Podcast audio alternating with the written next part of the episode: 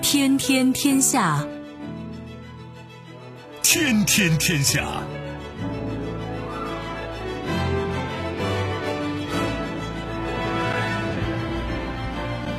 历史穿行者，新闻摆渡人。各位好，我是梦露。您正在选择收听的是《天天天下》，和我一起陪伴大家的还有本节目评论员重阳。世界纷繁复杂，新闻随时发生。今天的《天天天下》，您将听到：获得认证，国药疫苗获世卫紧急认证，媒体普遍认为对不富裕国家是好消息。实事求是。中方回应长五 B 火箭末级载入大气层称，造成危害概率极低。前景难料，拜登政府发布对朝新路线后又起波澜，美日韩已生分歧。再次领跑，IBM 推出全球首个两纳米芯片制造技术。收听我们的节目，您可以使用传统的收音机，也可以使用手机。欢迎使用计时客户端及听客户端，也可以选择蜻蜓 FM、企鹅 FM 或者是今日头条，搜索“天天天下”，可以收听节目回放以及其他的相关内容。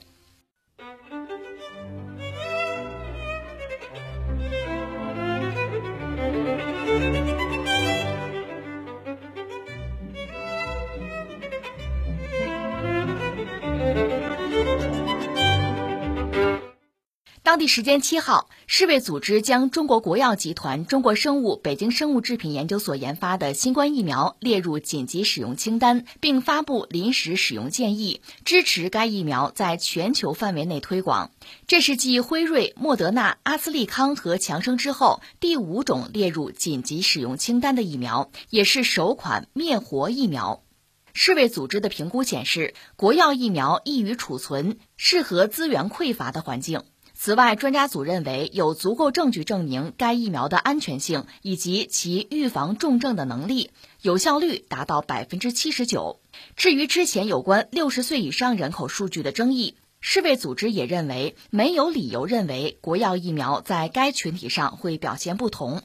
对此，英国《金融时报》评论，世卫组织的这一举动增加了中国疫苗的可信度，这也给出了一个信号，即国药疫苗是安全的。《纽约时报》认为，现在发展中国家有了新的可靠疫苗选择，这也提升了中国作为一个正在崛起的科学超级大国的声誉。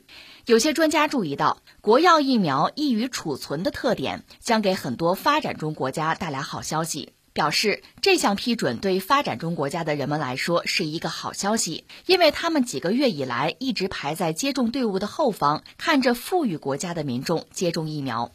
此外，有媒体表示，由于近期的疫情，世界上最大的疫苗生产国之一的印度大幅削减了向新冠疫苗实施计划提供的阿斯利康疫苗供应，因此世卫组织批准国药疫苗的时机至关重要。呃，这个消息当然总的来说是个好消息吧，如约而来，如约而至。本来我们知道这周应该是世卫组织 WHO 对中国的疫苗会有一个态度，这个态度其实之前我们大约也能够有一个明确的预计和判断啊，就是国药的疫苗，世卫组织等于是紧急认证，列入它的这个紧急使用的清单。我特别要强调一下的是，在中国这个国药疫苗之前，实际上世卫组织认证了五款。这五款呢，说到底都是西方的。你看，辉瑞、莫德纳，还有阿斯利康，还有强生，当然包括在印度和韩国生产那个阿斯利康都算。那么中国这款就是国药这款呢，第一个是除了西方国家以外的唯一的一支。俄罗斯那个卫星五号也没有获得认证。再就是什么呢？这是灭活的，唯一的一款灭活的。那么这个对于很多发展中国家，特别相对落后的国家更有意义，因为你灭活了嘛，它这个运输啊、储存啊，相对就比较方便。这个所谓紧急使用清单呢，就是说世卫组织通过来自世界各地的免疫战略咨询小组，评估新冠疫苗的这个什么质量啊、安全性啊、有效性啊，包括它这个适用性啊，把这些东西搞清楚。那世卫组织把它列到这个清单里面，等于说由世卫组织我来背书，我来认证。把这疫苗列到这个新冠肺炎疫苗实施计划之中，那就等于可以加速各国对这款疫苗的审批啊，进口说到底就用呗。等于说这个路径就更畅通了。当然，我理解吧，世卫组织有它的作用，也有它的局限性。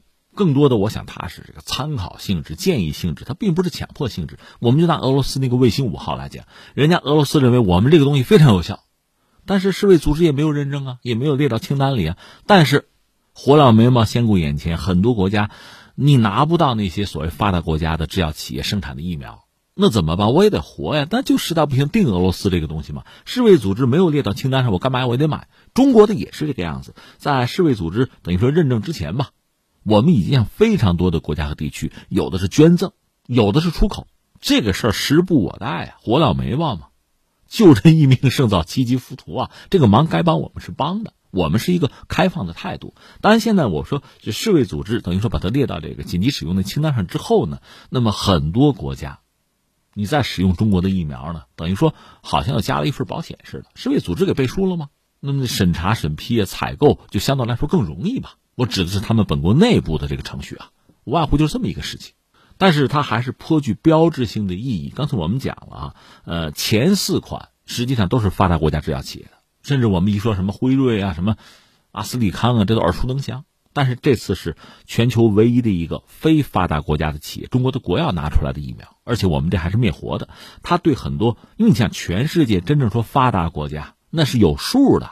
你说我们这个社会上高收入群体，它肯定是少数的呀。那大多数人怎么办？大多数国家和地区不富裕、不发达，拿不到西方的疫苗怎么办？现在等于说，啊，咱谦虚点讲，是多了一个选择。咱不客气点说。这是唯一的选择了，甚至是唯一的希望了，就这么简单。这个事儿放在这儿哈，我们还得接着聊下一件事儿。这个就又和美国有关系了。前两天我们说了嘛，拜登政府忽然下了决心，就说支持放弃新冠疫苗的知识产权，就是专利。这个一言既出啊，确实是引起巨大的轰动啊、波动啊。一个是在美国国内，很多制药企业对拜登政府的这个决策啊是不支持的。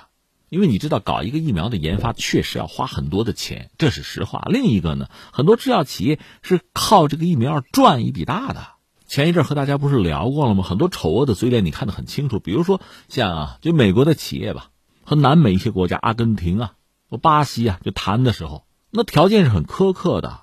你拿什么压一下？比如说你的捕鱼权之类的，就涉及到国家的主权的问题了。拿这个压，而且呢，这个疫苗如果说我不能够按时交付。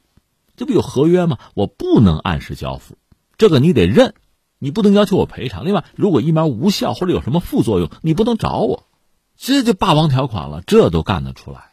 所以现在拜登政府是一百八十度一个变化，这个我们支持啊。拜登政府态度，他说我们支持，就是放弃疫苗的专利，这个确实让美国的制药企业都受不了。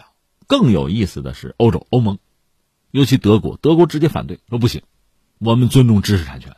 另外，很多欧洲的媒体说，这美国人这么搞，就让我们就欧洲人像恶棍一样嘛，就是你是好人，你站到道义制高点，我们就不是人呗。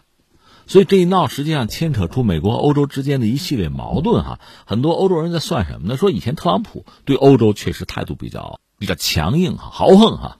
按说拜登上来之后能好一点，因为拜登说过要重新修复跨大西洋的关系。但是很多欧洲人失望的发现，就是拜登对欧洲的态度。他其实也很强硬，比特朗普的也不相上下哈。比如北溪二号那类的问题啊，那扯远了。但是因为疫苗这个事情、专利这个事情，很多欧洲人一算账，说这是美国人这个算计，我们还是受不了。就是说，欧洲还是觉得很受伤。那今天就是我们现在看到国药这个疫苗呢，等于说有 WHO，就是世卫组织已经放到他那个紧急使用的清单上了。在这么一个当口，美国人说我放弃这个疫苗专利。那是不是等于也要倒逼着中国也要这么干呢？对我们是不是也形成某种压力呢？呃，说说我的看法吧。因为前两天聊了，我呢还维持我之前的那个判断。呃，在这点上，我觉得我和德国人想的差不多。就现在真正面对全球的疫情啊，真正的麻烦是什么呢？不是放不放弃疫苗专利的问题。我不说了吗？你就美国人把自己这个辉瑞啊，什么莫德纳，把这个疫苗的专利你打成文字稿，你给印度每人一份那也不是救身符啊。那该死还死啊！问题不在这儿啊。第一个问题是什么呢？你必须生产足够的可靠的、有效的疫苗，先有这个产能把它生产出来，大家能用得上。这是最基本的。你放开疫苗的专利，并不等于说能达到这个最关键的，其实也是最急迫的这个目标。就你先给我生产出来，大家先用上。美国自己说自己手头可能有大量囤积的疫苗是过剩的，至少什么六千万剂，你倒是拿出来呀！美国人说要拿出来，给谁呀？还在仓库里呢，这才是最要命的事情。所以我想，不要避重就轻，最关键的事情该做的是什么？不是公开这个疫苗专利，我觉得这是一个。再有一个，德国人还谈到什么呢？因为病毒还在变异啊，我们还需要很多就是科学家也好，制药企业也好啊，这个疫苗不断的要研发，要升级啊，要应对新的威胁啊。那就是说，制药企业确实需要有动力。你现在让他们把这个专利都公开了，他没有动力搞继续的研发了，他们停滞了怎么办？所以你听上去呢，公开就是放弃这个疫苗啊专利，这好像是对人类有利的，是吧？好像是，可实际上真正做起来，你会发现，如果制药企业，如果相关人等都不搞研发了，这并不是我们想要的结果，适得其反，这是一个。还有一个，我想说什么呀？拜登是美国总统啊，所谓白宫啊，美国政府啊，这是一码事儿，是一条线是吧？就是拜登现在说他支持，他同意。就是放开，就是放弃这个疫苗的专利啊！但是美国政府手头有这个专利吗？没有吧？这个专利在谁手里呢？还是在像什么阿斯利康啊、什么辉瑞呀、什么强生啊，还是在他们手里啊？那只有两个办法：一个是美国政府自己掏钱把这个专利先买下来，然后公之于众，这是一个玩法啊；还有一个玩法就是美国政府通过自己的强力，如果你行政权力足够，或者通过什么法律手段，你逼这些企业。把这个专利交出来，否则，你这话说的有什么意义呢？我就说我，我也可以说，我支持你们把这个专利公开了吧，但你别找我要，我可没有，对吧？那我说这有什么意思啊？我这不忽悠人吗？我表这个态，占这个便宜，这太不值钱了吧？所以你看啊，加上刚才我们这个新闻，就是中国的这个国药的疫苗进入这个清单。再加上美国人这个态度，加上欧洲这个尴尬的这个状况哈，最后我想说几点是什么呢？第一点还是刚才我的那个逻辑，现在整个世界需要，特别是很多发展中国家、不发达地区，他们需要的是什么？还真不一定是专利，首先是疫苗，是产品，是成品。因为有些国家真的是不发达，你现在就是给他这个单子，给他药方。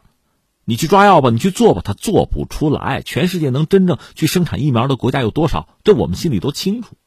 所以你要知道，今天这个世界上大多数的国家是发展中国家、不发达国家哈，他们面对的是一个什么局面？你说拿钱买疫苗，一个手头没那么多钱，再就是有钱也买不到，因为疫苗的产能一直是有限，特别是一些发达国家的制药企业，它正因为有限，它奇货可居。才会出现很多奇葩的、让人觉得不可思议的、这单方面的霸王条款。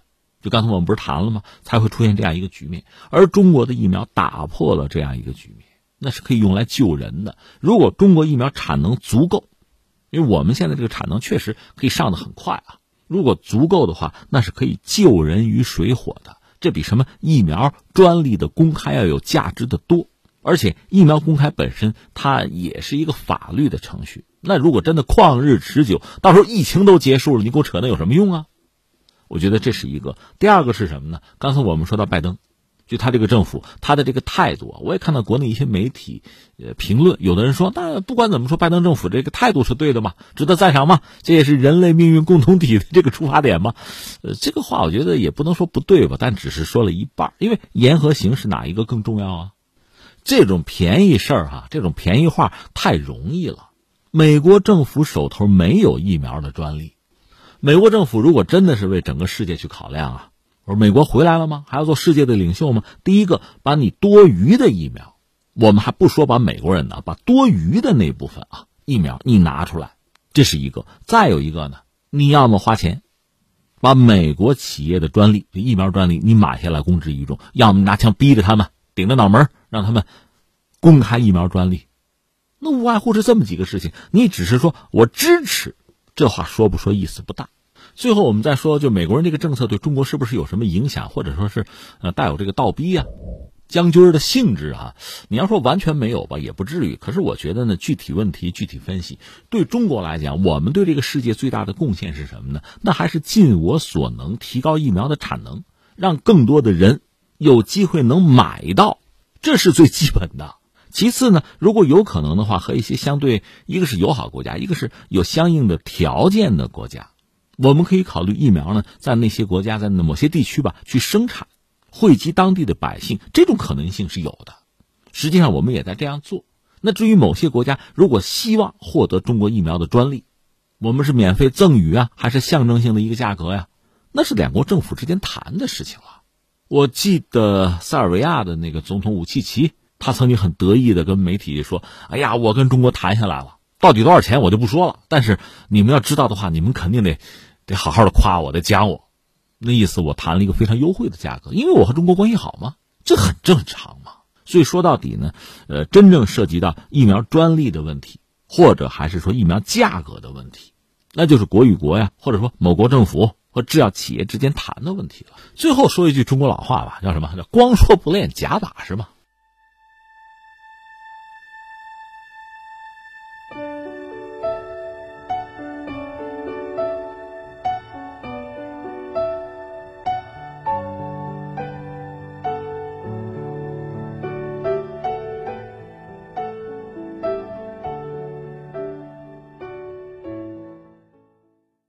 月七号，外交部发言人汪文斌主持例行记者会，有记者在就中国长征五号 B 运载火箭重返大气层问题提问。汪文斌介绍道，火箭末级再入大气层烧蚀销毁，这是国际的通行做法。四月二十九号，长征五号 B 遥二运载火箭成功将空间站天河核心舱送入预定轨道，中方高度关注火箭末级再入大气层的情况。据了解。该型火箭采用特殊的技术设计，绝大部分器件将在载入过程中烧蚀销毁，对航空活动及地面造成危害的概率极低。相关主管部门将及时对外通报情况。这个新闻吧，就让我想起一句中国老话、俗话啊，古话叫“嘴是两张皮，翻正都是理”。呃。这个新闻本来不太想关注，但是时至今日，你看中国官方也在回应，我们就跟着啊凑个热闹，蹭个热度，什么意思呢？这最近你看，我们不是发射这个中国首个就太空站的那个核心舱天河不是打上去吗？是用长五 B 就长征五号 B 火箭打上去的。那么长征五号完成任务之后，这个火箭呢，那个残骸就是末级呢会掉下来，就再入大气层。这个事儿应该叫再正常不过了。但是呢，没想到这个事情居然被一些西方媒体就是炒作。他们说什么呢？这叫这个残骸啊失控，失控残骸，这应该说是一个新概念吧。而且这个概念应该说把这个世界上几乎所有的这个航天器在使用过哈，使用寿命到了之后那个状况，恐怕基本上都能涵盖。那残骸不失控吗？而且今天有互联网啊，白纸黑字。这骗不了人。马斯克那 SpaceX 公司的猎鹰九号火箭残骸呢，曾经掉到过美国一个农场。当时西方媒体怎么说啊？也报道叫做什么“点亮夜空”啊，流星划过。到中国这个火箭残骸掉下来就失控，叫砸人，这个有点过分了吧？这这这一点脸也不要了是吧？呃，既没有要脸，也没有要常识。所以我就觉得我们今天谈论很多新闻啊、信息啊。谈论很多新近发生的事情，应该是什么呢？最好是有知识，有知识有能力去了解，去看透、看穿，去做判断。如果没有的话，至少你同一标准，别玩双标，你一视同仁，这是最基本的。要不然就会闹出非常多的荒唐的笑话。但是我们现在恰恰看到，有些西方媒体就已经到了如此的地步，就逢中必反啊，已经是基本的颜面和常识于不顾了。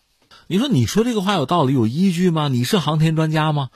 我肯定不是，但是常识多少得有一点吧。我们知道人类搞航天活动，现在我们其实就人类的技术总的来说都不是很高。一般说来就是用火箭吧，啊，火箭里面有燃料，液体的、固体的，反正是化学能吧。这个火箭的这个顶头锥那个地方呢，一般是载荷。这个载荷可以是比如说航天器、说卫星、飞船、什么永久航天站的部件啊，把它打到一定高度去。就是轨道那个高度，就是离地球啊，离地面它不大概几百公里吗？就这个状况。然后那个火箭，火箭相当于这个一次性的运输卡车呀。这个火箭的残骸，它等于就没有用了。一般说来呢，人们会让它坠落，就是坠落回地球。在这个过程中呢，它会过大气层，包括其他很多航天器都有这么一个过程，就是废弃之后吧，它过大气层，高速摩擦，它肯定是超过音速多少倍啊！在大气层高速摩擦之后，基本上就烧掉，就毁掉了，灰飞烟灭了。剩下的那一部分啊，不多的一部分可能会散落到地球上去。但是自从人类呃航天活动，我们从哪儿算？从一九五七年苏联发射第一颗人造卫星，从那时候开始算起到现在，就没有听说过这个残骸啊，就过大气层之后砸到地面，砸到这个人烟密集的地方，或者说伤人害命，还真没有听说过。真要说起来的话啊，就人类航天活动，咱们累计算啊，美苏呃苏现在就说俄吧。他们肯定搞的是最多的，中国算是后起之秀不？我们就是这几年发射活动多一点，可能在全球排到第一吧。但是天上的卫星肯定美国人比我们还要多。那我们就说美苏呃加上俄吧，出现过什么问题没有？就是说他们的一些火箭、飞船的残骸掉到地面去，他们掉吗？都可控吗？咱可以问一问啊，咱们可以查一查历史啊。其实啊，全世界范围内，别管你是中国、美国、俄罗斯或者还是苏联吧，就是发射上去的这个东西啊，最后掉下来大约是两样，一样是什么呢？相对重的、沉的大块头，那往往是什么呢？就是航天器，特别是这个太空站，这里边的那个组件。我这么说一句吧，现在天上不还有一个人类目前历史上最大的这个国际太空站？那个东西到寿命到了，不也得掉下来吗？这类大家伙啊，掉下来的时候，一般说来，作为发射者，就责任人呐，会算计算计，控制控制，因为太大太重嘛，他绝不可能在过大气层的时候彻底烧毁。那么他掉到哪儿去，这个还是要算一下的，就争取让它掉到没有什么人烟的地方，或者掉到水里去，就海里去啊。这是大家伙啊，其他的一般说来，卫星如果尺寸不是很大，包括这个呃发射用的这个火箭的残骸。火箭是这样啊，在今天我们知道有两样东西长得很像火箭，一类呢是弹道导弹，弹道导弹嘛，国之重器，一个国家开发那个玩意儿基本上不计成本的哈，所以它的那个壳体甚至可以用到碳纤维，但是，一般商业火箭发射啊，就是你用于这个民用目的啊、商业目的啊，这个东西当然要算成本了，所以它用的这个运载火箭呀，往往壳体就是铝合金的，叫皮儿薄馅儿大，馅儿是什么？就是里边的燃料箱嘛。最后，火箭打上天，把这个载荷，比如卫星，呃，扔到轨道上去，然后它不就坠落了吗？这类的东西过大气层，基本上烧的就差不多了。你比如我们这次长五 B，你说长五 B 个头大，胖五，我实话实说，长五 B，呃，在整个人类的航天史上，作为运载火箭来讲，它真不是最大的。最大的，比如美国那个土星五号啊，呃，苏联的像 N 一什么能源号，这是比较大的。我们这真不算最大，当然它也不小了。翻回来，刚才我不是讲按我的分类吧？从天上往下掉过大气层的东西，那大块头大家伙，一般说来还是要想办法控制一下它的落点。我这么说吧，比如未来我们这个天河啊这个太空舱、核心舱，它的使用寿命十年，十年之后这东西真的就知道废弃了，你别让它占着轨道了，让它回归地球吧。那最终它落到哪儿去，我们还是要算一算的。但是火箭来说，一般不至于，各国都不至于。那下面我们试举几例，我们就说美国，说美国那个大家伙啊，天空实验室是美国第一个轨道空间站吧？它是一九七三年发射，到了一九七九年的七月十一号，是由地面的操控人员向它发出最后指令，让它返回地球。返回地球实际上就是让它坠毁吧？比较文学色彩的描述，它像一条火龙啊，划破长空，穿过大气层，最后化成无数碎片，落在哪儿呢？哎，问题来了。按照西方媒体炒作这说法，它可控吗？你要愣说可控也行啊。就是美国的操控人员肯定让这个天空实验室坠落的地点不是在美国，不是在美国人口稠密区，这个他做到了。至于到哪儿，那他就不管了。那最后我们就问他落到哪儿去了？落在澳大利亚西部地区，还有南印度洋。澳大利亚美国的盟友嘛，那大气儿都不敢出啊，砸就砸下来吧，反正也没有砸死人。他一共在宇宙空间。绕着地球飞了三万四千圈吧，两千二百四十六天，这个东西相当大了，自重能有八十吨。刚才我说了，这么大的家伙坠落的时候，确实应该小心点，不要砸到这个人烟稠密区。这就几个指令的事情吧。俄罗斯也是这样子。二零零一年，俄罗斯这个和平号空间站是在人的控制下吧坠入大海。当然，更多的所谓太空垃圾，主要是。寿命到了，被遗弃在轨道里面有这个废旧的火箭级，还有这个卫星，往往是在非控制的情况下坠落地球。美国 NASA 表示说，二零一零年大概每天会有一个太空垃圾在无人控制的情况下坠入大气层。当然，美国 NASA 自己表示，太空垃圾砸死人的可能性极小。进入太空时代以来，还没有一个人是被从天而降的人造物体砸死或者砸伤的。你看，这是美国人，就是 NASA 自己说的，他们自己说过的。那你说这些东西对人类真的一点危害也没有吗？没有这种危险性吗？如果说有哈，我理解只有一类东西，就是那个卫星啊，它是核动力，它进大气层不能够彻底销毁的话啊，它一旦砸到地面上，可能会带来放射性的污染。呃，在历史上有这样的先例。一九七八年一月，当时苏联的一颗核动力侦察卫星，简称叫九五四吧，这个卫星呢是坠落在加拿大北部地区，它是核动力的。所以它有放射性，放射性物质扩散面积达到几千平方公里。加拿大还专门发起一个运动，就是搜寻这些放射性的碎片。据说最后只收回了百分之零点一。所以你看，总结一下啊，呃，一个是人类的航天活动其实很多吧，这样确实造成大量的太空垃圾。太空垃圾，你说对人类的航天活动，就进一步的航天活动肯定会带来麻烦，因为它有的是占着轨道，还有一些呢，因为失控之后，它可能逐渐的掉高度，最后是。掉到大气层，基本上烧掉，也许还有一点残骸砸到地面上。有，只不过以我们航天史上看啊，还没有看到这对人类直接造成什么伤害，目前还没有过，那就是一个概率的问题了。那我们要说真说航天活动谁搞得多呢？还是美国和苏联和今天的俄罗斯，他们的累计啊搞的活动肯定最多，产生的垃圾也最多。如果说有麻烦，对人类带来的麻烦也最多。如果论责任的话，那他们承担的责任也应该最多了。这是一个。再有一个，刚才我讲了哈，这类垃圾大概分两类吧。一类是规模比较大，比如说太空站核心舱这样的东西，我们可以保证它进大气层绝不可能完全烧掉，所以它们坠落到什么地方，确实需要算一算，就大约的可以估算、可以控制一下，避开人口稠密区就好了。因为地球上毕竟百分之七十覆盖的是水啊，掉到海洋里总还是安全。这个我想各国都会有这个，你说觉悟也好啊，呃，这个算计也好啊。至于其他的火箭的残骸，一些呃不那么大个的卫星，总的来说过大气层就烧掉了。我顺便说一句，前几年呃那个陨石也是过大气层碎裂之后，在俄罗斯那个车列宾斯克，在它的上空又发生了碎裂和爆炸，最后是大量的这个小块的陨石啊，对很多建筑的窗户。构成了打击，很多人受伤是因为呃窗户给打漏了，玻璃本人划伤了，是这个原因。这种事倒真是有的，需要小心，但是这个概率是相当低的。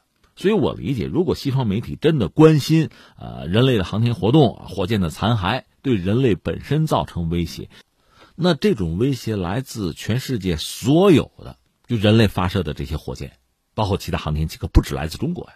或者说，有些西方媒体这套词儿、这套科呢，咱可以把它存下来、复制的，将来不管谁发射火箭、卫星，把这套词儿都给它贴上去，都是有效的。所以实际上，我的意思是什么呢？就人类航天活动有没有可能给人类真带来一些威胁和麻烦呢？就是那个核动力的卫星、核动力的飞船，它有可能带来放射性，这个倒真要小心。但是如果说针对人类造成什么威胁的话，我想中国的这个长五 B 这种可能性是微乎其微的。但是比如日本人。把福岛那个核废水倒到太平洋，这个对人类的威胁，倒是千真万确，是实实在在的。遗憾的是，我们没有看到西方媒体对这个事儿有像样的评论、分析和谴责。那最后，我想再说一句，谁啊？马斯克。我们刚才讲了，他的猎鹰火箭的残骸曾经砸到过美国一家农场，好在没有伤人。但是我们没有看到西方媒体有任何的担心。很多人可能会称颂马斯克。说，你看人家搞火箭，那个火箭就是可以回收的。我要强调一下，马斯克搞火箭回收，他的目的并不在于保证人类的安全，他并没有说，并没有怕火箭残骸砸中什么人，他只是想节省成本，只是想让火箭能够再次利用，如是而已。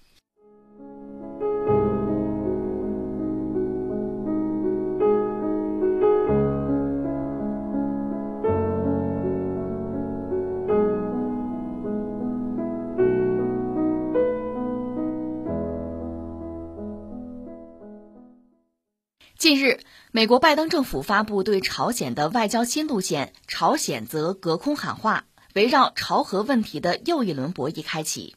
当地时间五月三号到五号，七国集团 G7 外长会议在伦敦举行。美国国务卿布林肯在此期间介绍了美国对朝外交新路线，并与韩国和日本外长举行三边会谈，重点讨论落实美方对朝新政策的合作。布林肯三号在伦敦表示，希望朝鲜抓住机会与美国在外交上展开接触。他说：“我们对朝鲜不仅要听其言，还要观其行。”他以此暗示，外交选择权被交到了朝鲜手中。截至目前，朝鲜并没有针对美国的最新对朝路线给予回应。但朝中社五月二号发表了朝鲜外务省负责美国事务局长全正根的谈话，严厉批评了拜登首次施政演讲中的涉朝内容。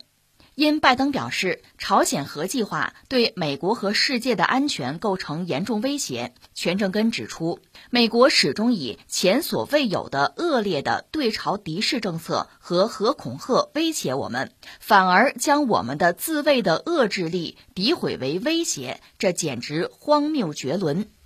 不过，美国与其盟友的磋商也并非一帆风顺。这期外长会议上，美国与韩日盟友沟通了对朝政策。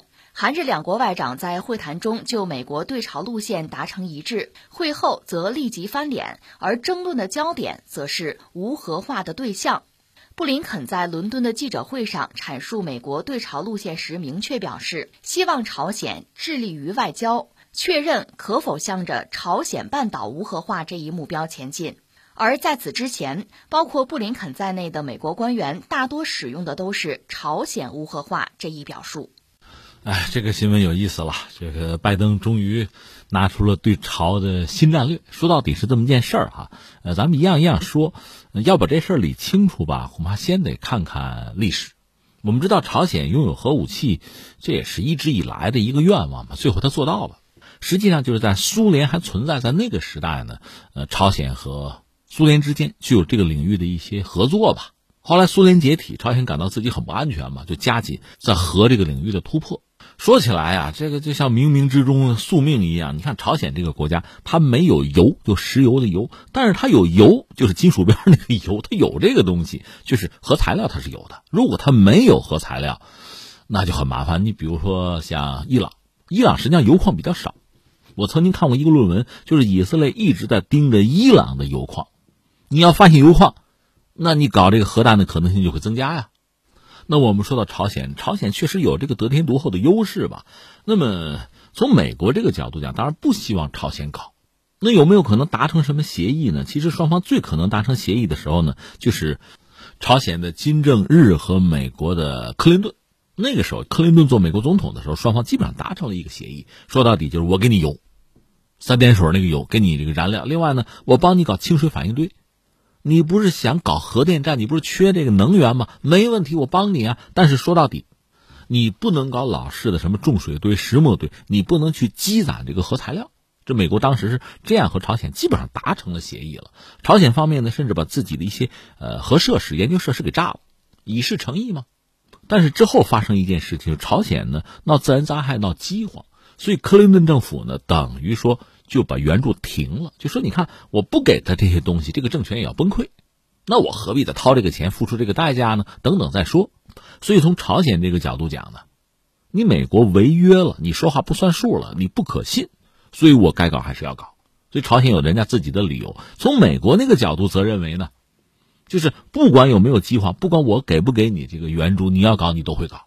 所以最后双方就谈不下来嘛。后来这个奥巴马做美国总统的时候提出来一个所谓战略耐心的问题，他的一个基本态度是什么呢？就是说，在朝鲜展现出完全放弃核武器和弹道导弹计划的真实意愿前，美国不会和朝鲜展开外交接触或者是对话。那就说我等呗。说到底就是你别太拿这当回事儿，你走着瞧。但是你知道，朝鲜一共进行过六次核试爆，有四次就是在奥巴马当美国总统的时候干的，这就是一个响亮的耳光啊！你那儿战略耐心，这边不给你这个机会啊。那到特朗普上台之后，形势就发生很大的变化。特朗普有一套自己的外交方略，你看他对伊朗呢是撕毁伊核协议。其实咱们客观上作为围观群众，咱们看就是特朗普这个玩法对朝鲜不可能不刺激，就是你美国人答应的事情，你又没有办到。从朝鲜这个角度看，当年克林顿答应的事情就没有做到。伊核协议啊，美国人实际上奥巴马政府和伊朗签的东西，你到特朗普当美国总统又撕毁了，你又不认了，说了还是不算。说到底，你不靠谱嘛，这个政权不可信嘛。所以从这个角度讲，你说让朝鲜放弃核武器，他哪儿那么轻而易举就敢呢？道理不是明摆着吗？但是呢，特朗普他至少表面上和金正恩关系还好，还说得上话，两次见面嘛。当然，这个事儿最后我们也知道谈不下去，拍拍肩膀，合个影，喝杯酒，这都好办。真到哈涉及到这个国家真正的利害得失啊，生死存亡的时候，哪儿那么容易啊？所以自然而然就到一个僵局。现在特朗普又下台了，拜登上台。那这个时候，朝鲜总的来说是一个相对比较低调、观望，是这样一个态度。而拜登上台的时候就说了嘛，很多事情，不管是跟朝鲜的半岛的那个核问题，还是和中国的贸易问题吧，说我啊先摸摸底，我先排查，因为特朗普当时干了些什么，我先搞清楚，我把情况摸清之后，我再拿出对策来。那这不是现在等于说把对朝的这个对策、这个战略算拿出来了？你说那这个对策、这战略是什么呢？稍等，我们得先再把这个时间线理一理，你会觉得特别有戏剧性。就像什么呢？就像咱们两个人，我给你打电话你没接，你给我回的时候我又没接，我一看你给我回了，我再给你回一个吧，你又没接，就是老互相赶不上趟。现在美国和朝鲜的关系，就双方的表态似乎就有点这个意思，这也不奇怪，因为说到底没有互信嘛。那我们理一下这个时间线，就一是二零一八年呢，我们就是六月份吧，金正恩和特朗普。在新加坡见了个面，我们知道之后在河内又见过一个面，那是二零一九年的二月份，在越南河内，那是第二次首脑会晤，最后是无疾而终吧，谈判陷入僵局。然后到二零二一年，我们就是现在在一月份的时候，金正恩在朝鲜劳动党的呃八大上有一个表态，说建立新的朝美关系的关键在于美国取消对朝的敌视政策，你知道还制裁的呢吗？朝鲜要本着什么呢？叫以强对强，以善对善，善良的善啊，这个原则和美国打交道，这等于说是像拜登，拜登上台吗？你当美国总统，我给你打个招呼啊，我态度是这个，就这个游戏你玩不玩？这个牌你跟不跟？就是我要看你拜登政府你要采用什么样的对朝政策，我再继续出牌。那这球到了拜登脚底下了呢？拜登不着急啊，不表态什么呢？我评估啊，我评估啊，对吧？刚才我不是讲了吗？然后到了四月底。拜登政府宣布说：“我这个对朝政策评估完成了，完成了，呃，发布对朝外交新路线是这么说啊。在四月三十号的时候，白宫的那个新闻秘书就是普萨基呢，他是在记者会上说，拜登政府寻求以务实方式对朝展开外交，不会聚焦实现一个所谓大交易，也不会依赖战略耐心，政策目标依然是朝鲜半岛完全无核化。”这是呃，等于说拜登提出了这个新路线。你注意啊，这个大交易就说特朗普，我不跟特朗普一样，不玩他那个。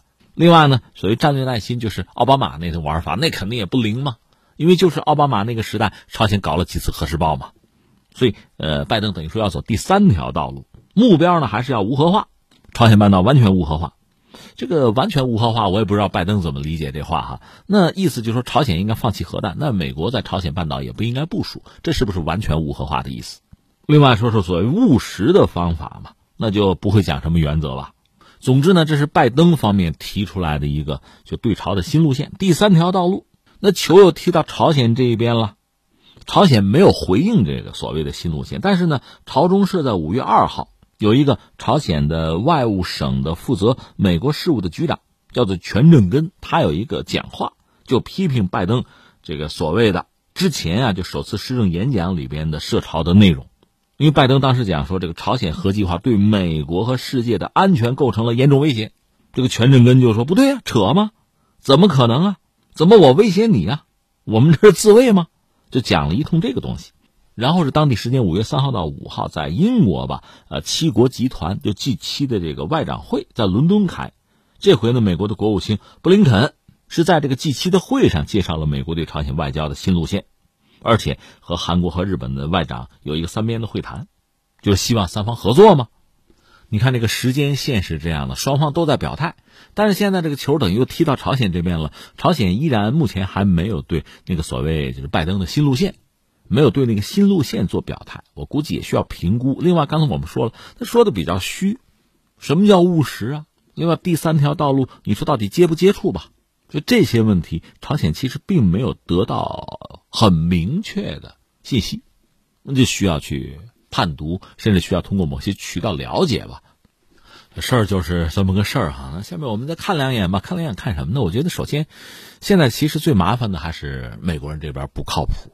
你看，特朗普上台之后有一系列的举措，而且同样是涉及到一个核问题吧，对朝鲜和对伊朗的态度就截然不同。这特朗普，这是人家的玩法，这个玩法聪不聪明我们不论啊，反正这是他的玩法，和之前的奥巴马就不一样。但是拜登上台之后呢，又明说了我不搞大交易，特朗普那套我不干，那你又变了。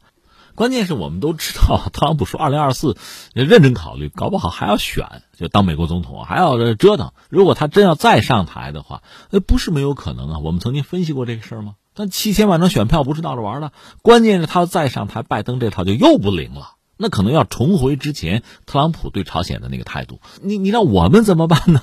甚至包括韩国和日本都面对这样巨大的困扰，还欧盟啊，怎么办？第二个是什么呢？其实美国现在和伊朗在接触、在谈吧，呃，举步维艰。嗯，但是也传来一些消息，比如伊朗方面说呢，似乎美国要重返伊核协议，但是呢，就是对伊朗的所有的制裁，并不是一下子完全就解除了，所以伊朗还不是很满意。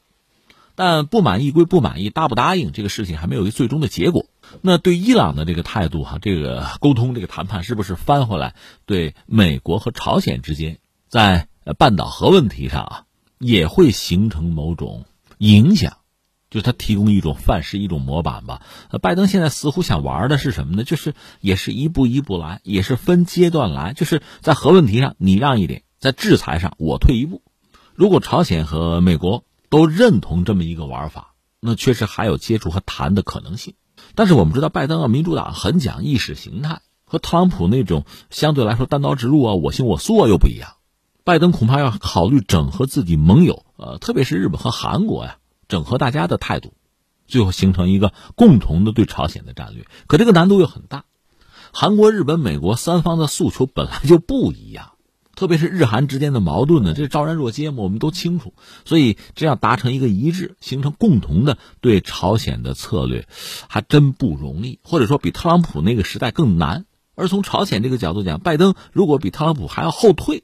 就倒退的话，那当然更不愿意接受了。所以半岛的核问题恐怕还是一个就搁置的状态了。拜登现在我们看并没有拿出什么新的或者更好的办法。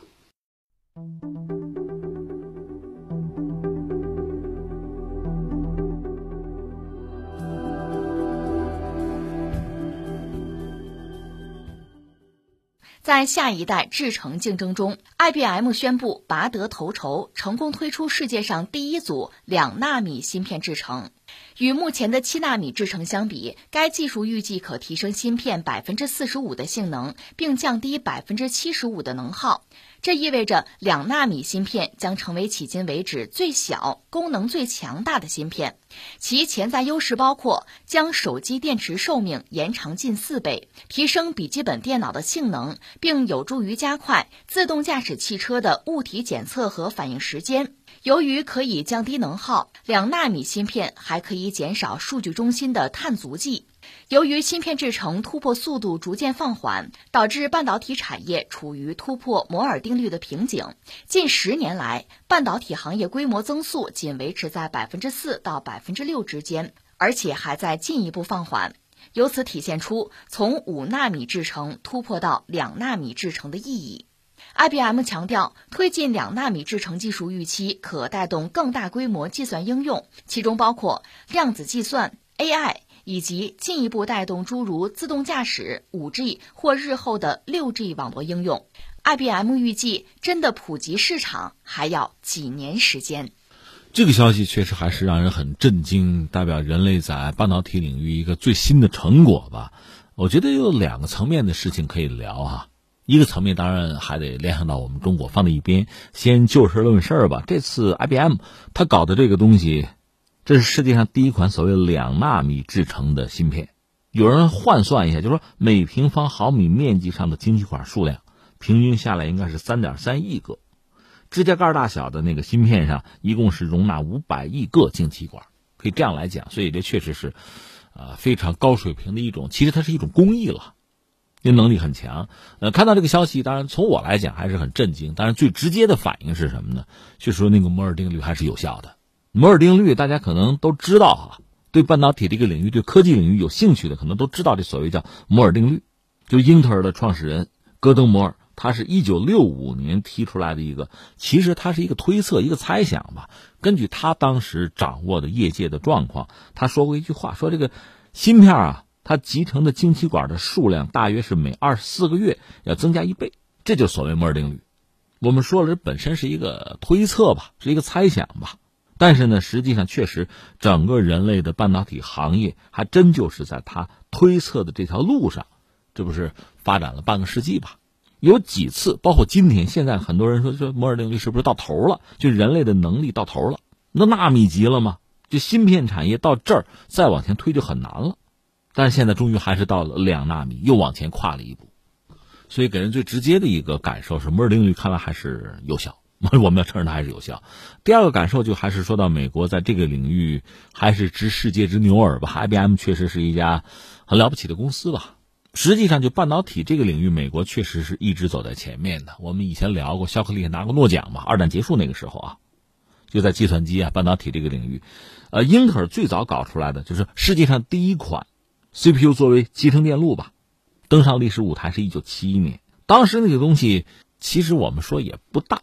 就是按毫米说，三乘四，就那么大一个小东西，那上面可以集成两千三百个晶体管，也很了不得了。那叫十微米的制程，那是一九七一年啊，现在是二零二一年，如今是两纳米，它不是微米的问题，是进入纳米，而且两纳米的制程，这确实很了不起。那么第三我们要说什么呢？第三 有意思在于是什么呢？如果真说到把它工业化、把它量产，那还得说到是台积电和三星这样的企业。IBM 挺有意思，一个是呢，它始终能够执牛耳，它一直是跑在呃各个企业的前面，但是它实际上量产能力很有限，它更多的还是在设计研发这儿，或者说它提出思路和概念，甚至提出相关的标准，然后和其他企业合作吧，这个钱它就挣到了。他自己虽然搞出来两纳米制程，但是它的量产能力应该说很有限，或者说它量产不了，它做不到这个事儿。最后恐怕还是按目前的业界格局，还是由三星或者台积电来完成。这恐怕就又是一个过程了。然后我们要说这个两纳米制程，这个比有人就和之前就是七纳米制程吧，那比起来还是有相当的优势的吧。一个是能耗肯定是低了，这个两纳米只需要使用七纳米芯片的百分之二十五的能耗。那如果相同功率，等于说它的性能提升百分之四十五。其实这个微电子，微电子关键在一个“微”字，这个“微”啊，微无止境嘛。越微，它使用的范围越广，或者性能就越高。你比如说像手机，我们都知道了，服务器、人工智能啊，什么五 G 啊，甚至量子运算呀，到六 G 啊，这个东西越微，当然效果越佳。这是人们追求的一个没有止境的一个一个努力方向吧。这我们讲。这我们刚才等于说夸了夸 IBM 做的确实很了不起，这是一个技术上的很重要的成就哈。当然，两纳米制程什么时候真的就是被工业化、被量产，最后进入我们的生活，那可能还需要一段时间。我想这个时间多长，甚至还不好讲。我还有一个担心是什么呢？就 IBM 目前的这个玩法吧，它最终还是有一个成本问题，就追求这种极致的微啊，它肯定要在性能和成本之间要达成某个平衡。否则就得不偿失，所以这个恐怕需要在工艺上进一步的精进吧。这个放在一边。刚才我谈到这是一个层面，还有一个层面就要和中国有关，因为就在前两天，我们注意到中国外交部的发言人汪文斌先生在接受媒体采访的时候谈到这俩问题吧。这两个问题，一个是什么？说在中美关系紧张背景下，日本和美国为保障所谓的经济安全吧。意欲在半导体等关键产品和技术领域打造脱离中国的产业链，中方对此有何评价？还有一个就是说，日美出于经济安全考虑，正加紧拉拢其他国家，构建针对中国的所谓包围圈，中方对此有何评论？那汪文斌的评论呢？总的来说还是比较平和的，他就讲全球产业链供应链啊，这个形成和发展是长期以来市场规律和企业选择共同作用的一个结果。把科技和经贸问题政治化，搞排他性的小团体，违背市场经济和公平竞争的原则，只会人为的割裂世界，破坏国际贸易规则，威胁全球产业链供应链的安全，最终是损人害己。所以，希望有关国家就不要有这个零和博弈的思维嘛，顺应时代潮流，尊重市场经济规律和自由贸易的规则，多做有利于全球正常科技交流的。和贸易往来的事情，共同致力于建设开放性世界经济，共同维护全球产业链供应链稳定畅通，推动世界经济早日实现强劲、可持续、平衡、包容的增长。汪先生这个回应吧，看了之后，反正我就乐了。为什么呢？就给人一种特别给人一种这个错乱啊，拿错剧本的感觉。就这套嗑哈，你看若干年前不是美国人经常拿这个跟中国人讲吗？好像中国人啊不尊重市场啊，破坏规则等等，就这套东西。现在是我们拿这套嗑跟他们说，那意思你们这么做不对啊，你们是不尊重市场规律啊，等等等等。所以真是这个此一时也，彼一时也。但是笑话归笑话，这事儿还是摆在这儿哈。我觉得第一个我们要看到我们在半导体这个领域，我们还是落后的，这是实话，连这个都不敢承认，那怎么能够尽快的克服困难、解决问题呢？所以要承认我们的这个领域是落后的。这个落后，我又理解是两个层面，一个层面呢相对好解决，就是刚才我们讲，就是我们毕竟是在一个市场环境之中，你比如说二十八纳米制程这个东西我们能做啊，它比那两纳米那肯定要大。你论能耗等等其他的一些指标肯定不先进，但是它够用。那我们当今这个市场，每个人都有自己的选择。有些人可能选择的是顶尖，而很多人选择的是够用。所以从这个角度讲呢，不先进未必绝对是劣势，甚至从某种意义上讲，它还可能是局部的优势。